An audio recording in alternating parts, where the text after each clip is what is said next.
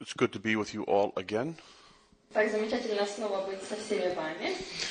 Tonight I have my wife with me Сегодня со мной моя супруга, and my two daughters две мои дочери and their fr- their boyfriends, и их э, молодые люди, их спутники, uh, Christian and David.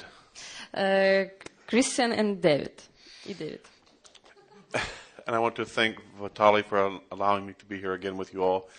Я хочу поблагодарить Виталия за это приглашение снова быть с вами сегодня. I enjoy coming here and uh, being with you all. Я наслаждаюсь тем, что могу снова быть с вами. I want to thank my brother in the back for continuing the Hebrew lessons. Хочу благодарить э, брата, который сидит сзади, за то, что он продолжает преподавать уроки еврейского. Tonight we're going to look at Genesis chapter 38. Сегодня мы обратим внимание на книгу «Бытие», главу 38. I think that the book of Gen- the book of Genesis is laid out in 10 sections. Я бы сказала, что книга, книгу «Бытие» можно условно поделить на 10 секций. With the opening of chapter 37, Эм, открытие одной из них будет находиться, условно говоря, в главе 37. we begin the 10th section of the book of Genesis. Э, вот здесь начинается десятая часть книги «Бытие». So I'm going to limit my comments to chapter 38 of Genesis. Сегодня мой комментарий будет на главу 38 книги «Бытие». Amongst commentators of both the past and present, Большинство коммента- комментаторов прошлого и настоящего, both Jewish and Christian, как еврейские, так и христианские, Genesis 38 has been considered a mystery. считают эту главу тайной и загадкой. Words like intrusion, interruption, and misplaced are just a few of the words used to describe this chapter. И они описывают эту главу такими словами, как внедрение, вмешательство, смещение с места и что-то подобное. Admittedly, at first glance, one wonders why, И на первый взгляд можно задать себе вопрос, почему.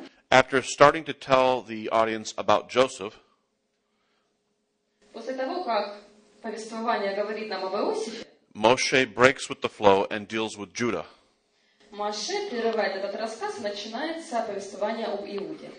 While we may never be able to understand all the reasons В то время как мы, наверное, никогда не сможем понять всех причин для этого, that Moshe had for placing this narrative where he did, тех причин, по которым Маше поместил этот, эту часть рассказа именно туда, куда он ее поместил, It is my opinion that this narrative is strategically placed here for important theological reasons. С моей точки зрения, этот, этот повес- кусок повествования помещен туда, исходя из важных стратегических богословских причин. I further believe that upon closer examination, Я верю, что если изучить эту ситуацию, этот отрывок ближе и глубже, that this text has much connection with the material that precedes it and comes after it. то можно увидеть, что этот кусок материала тесно и непосредственно связан с тем, что идет перед ним, и тем, что следует за ним. At least one reason for placing this narrative at this, p- at this place Как минимум, одна, одна из причин, по которых этот текст находится в этом месте, It might be to create suspense as to the condition of Joseph, who was last heard being sold to Potiphar. могла быть следующей. Возможно, для создания подозрения относительно состояния Иосифа, о котором в последний раз говорилось, что он был продан в рабство. I believe Genesis 38 is a deliberate digression crafted by one with careful literary design. Я верю, что эта глава 38 является специально сделанным отступлением от общего текста. Genesis 38 opens by introducing us to a man named Judah. В начале этой главы мы читаем о человеке, имя которого было Иуда. Prior to Genesis 38, Judah is mentioned in two places. Перед, эс- перед этой главой Иуда упоминается в двух местах. From Genesis 29:35, we find that Judah is the fourth son born to Leah. Из э, Бытия главы ты- 29 стиха 35 мы узнаем, что он был одним из сыновей, рожденных Лией. and that his name is derived from the root meaning praise. И его имя является производным от слова, обозначающего хвала или слава. The other place where he is mentioned is Genesis 37, 26, and 27, Другим местом Библии, где он упоминается до этой главы, является Бытие, uh, 36, 37, является Бытие, глава 37 стихи 20 26 и 27, where Judah convinces his brothers that Joseph should be sold as a slave. когда Иуда пытается убедить своих братьев, что Иосифа не надо убивать, а нужно просто продать в рабство. Judah reasons that if they kill Joseph, they will have killed one of their own. И там Иуда говорит о том, что если они бы убьют Иосифа, то они убьют одного из братьев, одного из своих. And secondly, that there is no profit in killing him. И во-вторых, он говорит им о том, что нет никакой пользы или выгоды в том, чтобы убивать Иосифа. Humanly speaking, then, Judah is the reason that Joseph survives the hatred of his brothers. И по сути можно сказать, что Иуда в тот момент послужил причиной того, что, и, что Иосиф выжил, несмотря на ненависть своих братьев. Ironically, it will be Judah later in the story that is the link to be bringing the brothers of Joseph back together. И, и как бы говоря иронически, позже мы можем заметить, что именно Иуда будет причиной того, что братья Якова снова соберутся вместе. The opening verses of Genesis 38 are terse. Тридцать- Первые стихи 38 главы довольно краткие, очень ограниченные в содержании. In rapid order, we see Judah leave his brothers, marry a Canaanite, and have three sons. Мы можем увидеть, как он покидает своих, отделяется от своих братьев, женится на, э, женится на Фамаре, и у него трое сыновей рождаются. So terse is this story that no name is provided for Judah's wife, История в этом месте настолько сжатая, что даже не дается имя жены э, Иуды. and no meaning is given for the names of his three sons. И даже не объясняется значение имен его трех сыновей. The first son, Er, Er, probably means something like watchful. Э, первого сына звали Ир. Его имя, возможно, означало что-то что-то наподобие смотрящего. While at least one midrash and one targum connect the name with the meaning childless. Но пара комментаторов связывает значение его имени со словом «бездетный». The second son's name probably means vigorous, Э, Имя второго сына, скорее всего, обозначает э, «сильный», «стремительный». while later writings connect it with the word that means grief. Но некоторые исследователи связывают значение его имени со словом «горе». The third son's name is Shilach, Третьего сына ж- звали, э, сына звали Шева. and this name means to be drawn out from the womb. И его имя, скорее всего, означает э, «взятый», «выведенный из утробы». The fact that Ur is called the firstborn Ир назван первородным сыном. should give the reader of Genesis a moment to reflect И это дает читателю бытия, книги бытие, возможность подумать об одном факте. on the first on the rejection of the firstborn throughout the book of Genesis. А именно о том, что во всей книге «Бытие» происходит некоторое отвержение первородных сыновей. Being the firstborn in Genesis means that you are not the one who will be chosen to carry out the covenant heritage. И в книге «Бытие» э, быть первородным означало быть отверженным и не быть тем, кто будет наследовать все, что должен наследовать первородный сын. All that we are told about Ur is that he did evil in the eyes of the Lord. Все, что нам говорится о Ире, это то, что он делал зло в очах Господа. There is no description of his evil, and in fact, the word for evil in Hebrew Не описывается, какое именно зло он делал, чем он был неугоден. is a reversal of the two letters of his name. И на самом деле слово «зло» в языке оригинала – это инверсия, то есть перестановка двух букв от слова «зло». Имя Ира обозначает «зло», если переставить буквы. Whatever evil that Ur did cost him his life, and his death was directly caused by the by the hand of God. Какое бы зло он ни делал, но это привело его к смерти, и смерть его была непосредственно связана с Божьим вмешательством. With his firstborn son dead, Его первый сын, э, Иуд, первый сын Иуды уже был мертв. Judah has the responsibility as the father-in-law И теперь, как свекр, Иуда нес на себе обязательства to make sure that the name of his son is carried on within the family. и ответственность за то, чтобы имя его сына продолжало идти, продолжало продолжала иметь наследников. Verses 8 to 10 inform us that Judah commends Onan В стихах с 8 по 10 мы можем прочитать, как Иуда говорит своему сыну Анану, the second of his sons, to go to Tamar and raise up children for his deceased brother. своему второму сыну, говорит, чтобы он пошел к Помаре, жене Ира, и продолжил, э, нас- сделал так, чтобы были наследники у его брата. Since Onan is the next brother in line, Поскольку Анан ближайший брат у Ира был, the responsibility to raise up a child in his brother's name falls to him. именно на него падает ответственность за выращивание детей для погибшего брата.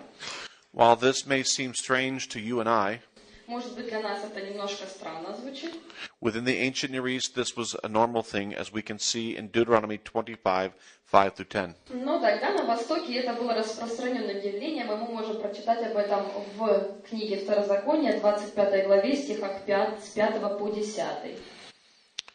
While I will not read that text tonight, you can read it for yourself. That's Deuteronomy 25, 5 through 10. Я не буду сегодня читать этот отрывок, но вы можете прочитать его для себя. Это Второзаконие, глава 25, стихи с 5 по 10. Onan's refusal to raise up a child in the name of his brother Ur Отказ Анана взрастить детей для своего погибшего брата is motiv- motivated by his selfish greed. был мотивирован его эгоистичной жадностью. Onan thinks that if he raises up a child for Ur, then the first child will re- the firstborn inheritance will revert back to the child. то тогда, если родится сын в этой семье, то тогда, получается, он и должен получить наследство. If, however, no child is produced, then Onan, as the next in line, will inherit his brother's estate. Но если не будет больше сыновей, то тогда, получается, она, как следующий брат в линии, в семье в своей, получит все наследство. This greed cost him his life. И эта же жадность стоила ему жизни. Two sons dead, and still there is no heir, but we have a third son. Итак, у Иуды уже двое сыновей мертвые, остался только один. At this point in the story, we would expect for Judah to command his third son to go to Tamar and marry her. Можно ожидать, что теперь Иуда скажет своему третьему сыну пойти к Тамаре и на ней жениться. By this time, we suspect that Judah blames the death of his first two sons on something wrong with Tamar. Но здесь можно подумать, как будто бы Иуда испугался и заподозрил, что с Помарью что-то не так, и обвинил ее в смерти своих сыновей. Perhaps she has a curse on her, or maybe something else is wrong with her. Может быть, на ней какое-то проклятие или что-то другое с ней не так. But Judah doesn't want to place a third son with her. Но Ну, как бы там ни было, Иуда не хочет отдавать своего третьего сына Фомая. For the first time in this chapter, we have the internal, the internal thinking of Judah revealed to us in verse 11. И здесь и в 11 стихе мы можем прочитать все внутренние мысли Иуды. The text in Hebrew says that Judah said, В оригинале текст говорит, что Иуда сказал. which is probably another way of saying he said in his heart. Это, скорее всего, другой путь объяснения того, что он подумал про себя. which really means he thought to himself. Что на самом деле, конечно, означает он говорил внутри себя, подумал. What, the, what Moses reveals to us about Judah with this internal thinking И Моисей здесь открывает нам это внутреннее мышление Иуды. is the fear that Judah has in giving his third son in marriage to Tamar. И это тот страх, который был у Иуды в связи с возможным браком его третьего сына и Фомари. Judah's words to Tamar are for her to go back to her father's house Итак, Иуда говорит Фомаре, чтобы она возвращалась в дом своего отца и жила там. and wait for the third son to reach a marriageable age. И ждала, пока его третий сын подрастет и будет в том возрасте, когда женится. From Tamar's point of view, the time for marrying Shelah has come and gone. Но Ну, с точки зрения Фомари, время для того, чтобы Шела женился, давно пришло и ушло. and still no marriage proposal from Shilach is co- forthcoming, leading her to conclude that she must take matters in her own hand. Но Ну, никакого предложения о женитьбе не поступает, и это наталкивает ее на мысль о том, что пора взять все в свои руки. Circumstances within the life of Judah lead to the ability of Tamar's plan to succeed. Некоторые некоторые обстоятельства из жизни Иуды помогают плану Фамари осуществиться. The fact that Judah's wife has died and that sh- he is in a festive mood Итак, жена Иуды умерла, и он, он направляется куда-то в хорошем настроении. That sounded bad. And sorry, um, he's not. he's in a festive mood because he's going to a sheep shearing event. Он шел, он направлялся на стрижку скота и был в отличном настроении. and thus tomorrow's plans are ingenious. И в таких обстоятельствах план Фомари просто становится гениальным. Stationing herself along the road, Она где-то на краю дороги садится. Tamar disguises herself with a veil and different clothing uh, so as to look like a prostitute. а Она себя скрывает с помощью одежды, чтобы никто ее не мог узнать. The, the, the text is careful at several places to tell us that Judah did not know that the woman in question was his own daughter in law. И в тексте мы можем увидеть, что Иуда не понимал, что это именно она. For Tamar's plan to work, her identity must be hidden, Для того, чтобы план Фомари сработал, ей нужно было, чтобы ее не узнали. and her plan worked to perfection. И ее план сработал идеально. For the first time in chapter 38, we hear Tamar speak as she negotiates with her father in law over the price he will pay to have relations with her. И первый раз мы слышим ее голос в этом отрывке, когда она обсуждает э, цену э, того, что Иуда будет с ней, с ним, со своим свекром. I conclude from this fact that Judah had no money or any bargaining power with him. Из этого можно сделать вывод, что у Иуды с собой не было даже денег или ничего того, что он мог ей дать. And that his actions at this point are impulsive. И его действия в этот момент, вероятно, импульсивны.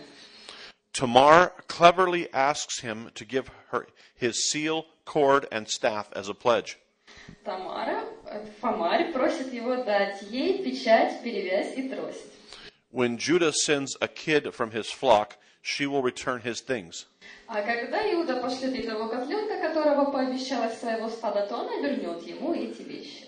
Giving Tamar his seal and staff would be the equivalent in our day to giving someone your driver's license or credit card. Если перевести то, что Иуда дал ей на современный язык, то есть дать печать и трость, в настоящее время означало бы дать кому-то свое водительское удостоверение и кредитную карту. With only one encounter, Tamar becomes pregnant with twins. И только от этого одного случая Тома- Фомарь становится беременной близнецами. Before we, before we focus on the twins, there is unfinished business between Tamar and Judah. Но прежде чем мы поговорим о них, там еще кое-что невыясненным остается между Фомарью и Иудой. After all, he is supposed to pay for her services with a kid, and she is supposed to return his seal and staff. Она должна вернуть ему его печать и трость после того, как он пришлет ей козленка.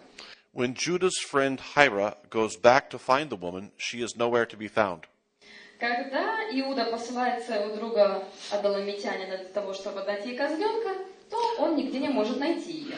And Judah wasn't, doesn't want to pursue finding her, lest he be exposed for his sin.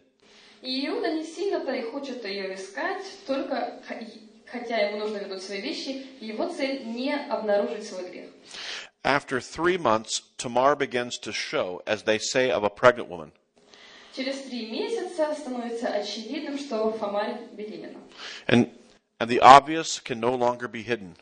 И это настолько очевидно, что скрывать это больше невозможно.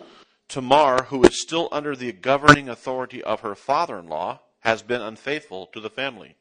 И поскольку Фомарь до сих пор считалась находящейся под руковод- руководством и эм, защитой своего свекра, то он и разбирается с этой ситуацией. And she must be punished by her father in law. И именно он должен ее наказать за неверность. Under the authority of Judah, she has committed adultery.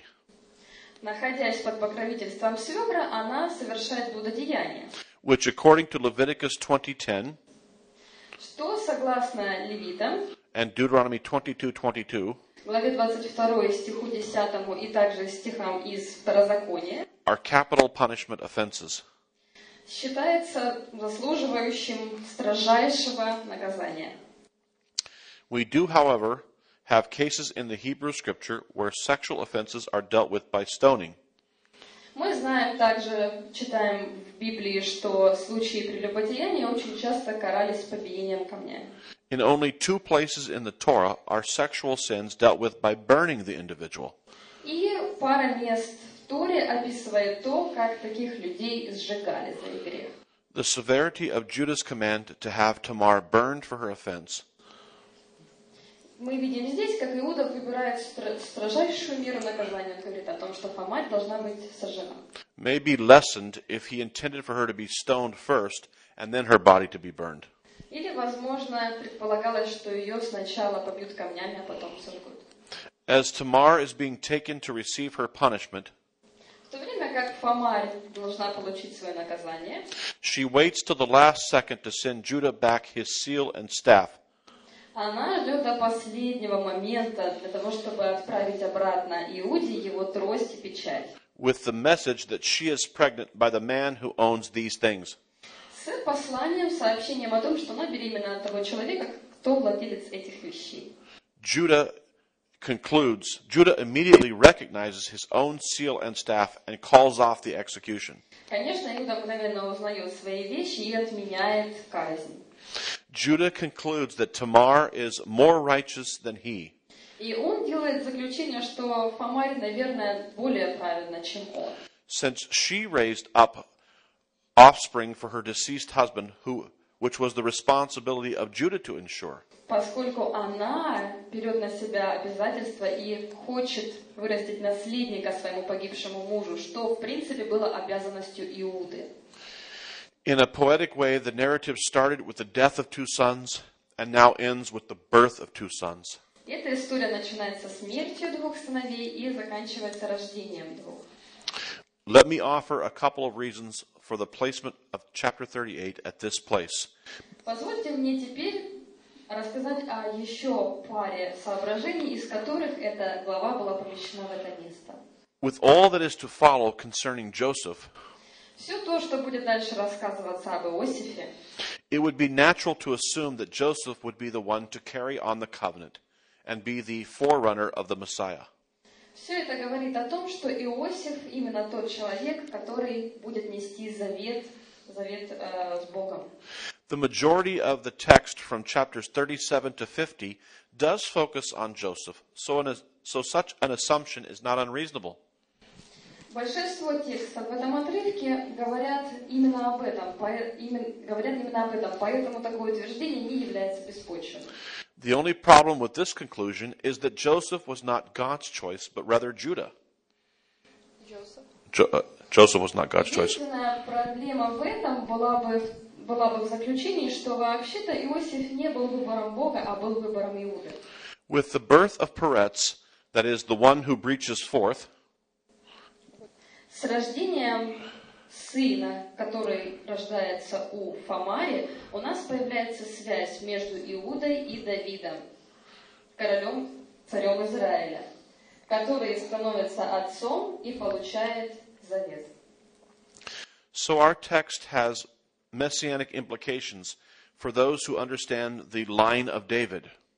Так что этот текст становится воплощением того, о чем говорит понимающим линию, линию Давида. Secondly, Judah will be the one to reconcile Joseph with his brothers and eventually to his father.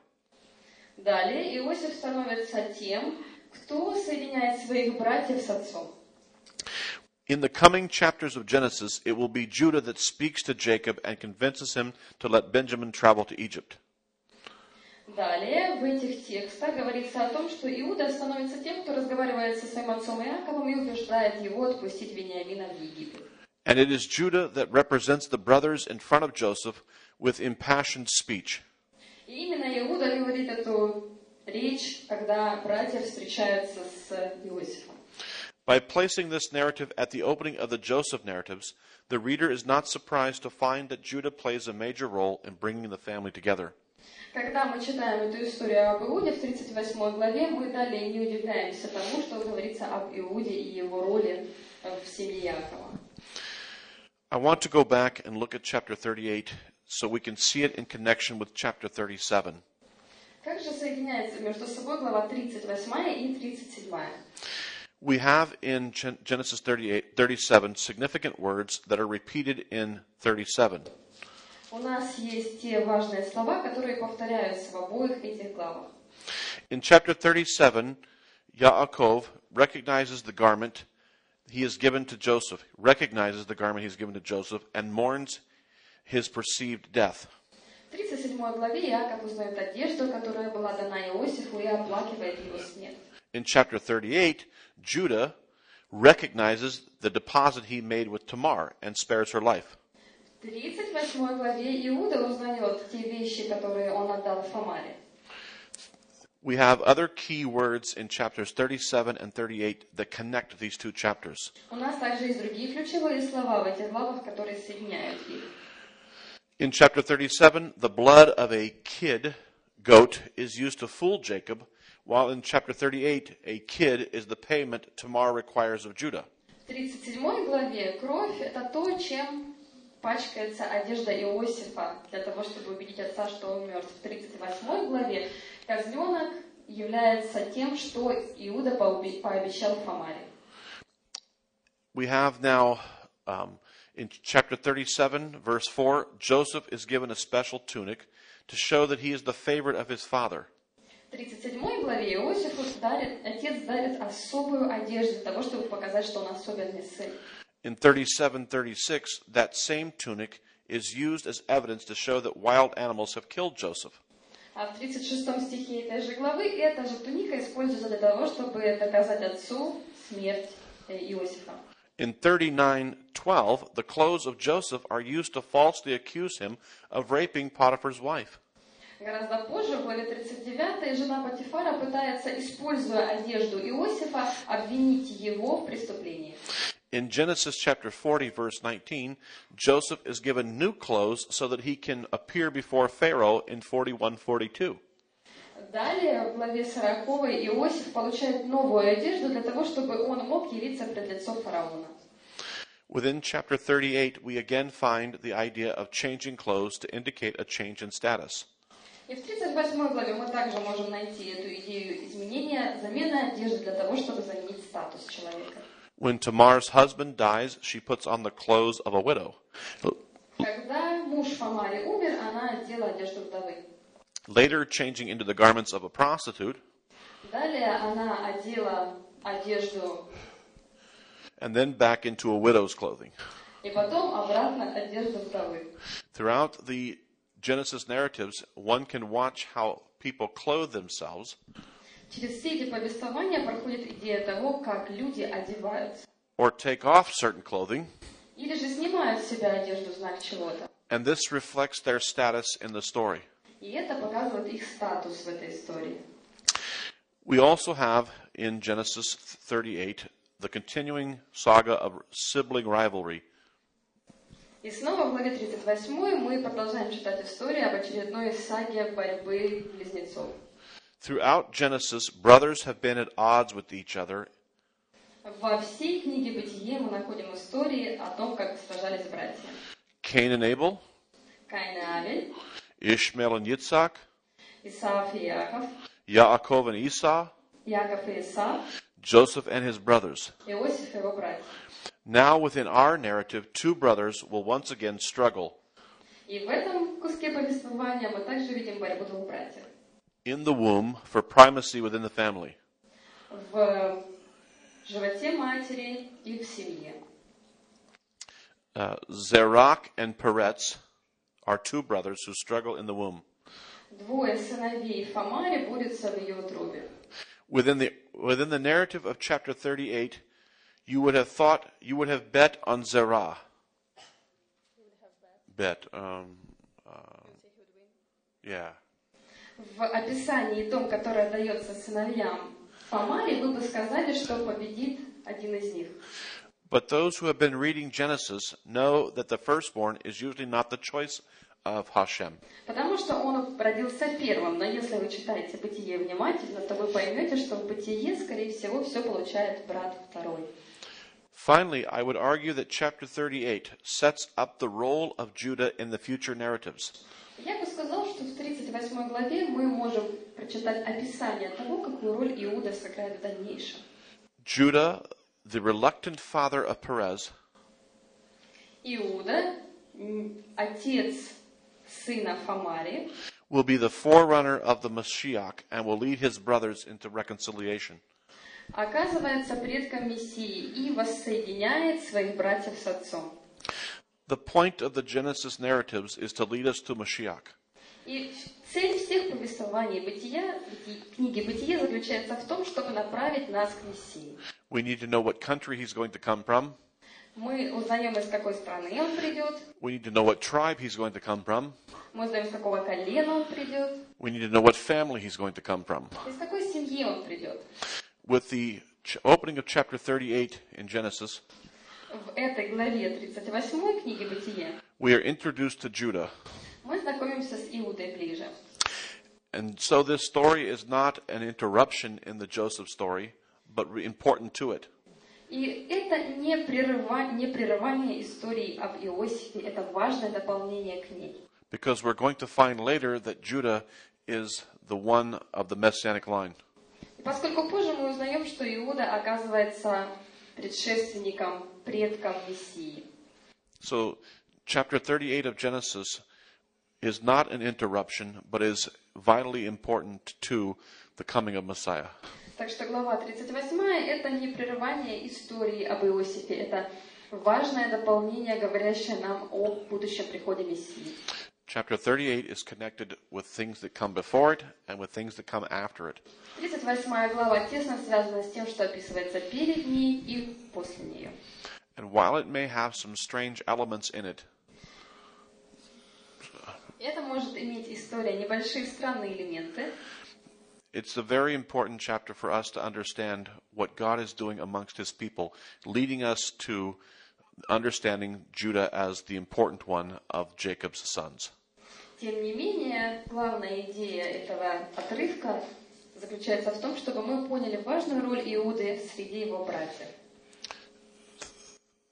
Thank you for letting me be here tonight and sharing with you the book of Genesis. Спасибо, что сегодня я имею возможность быть с вами и делиться этими мыслями по поводу книги «Бытие». Uh, Shabbat Shalom.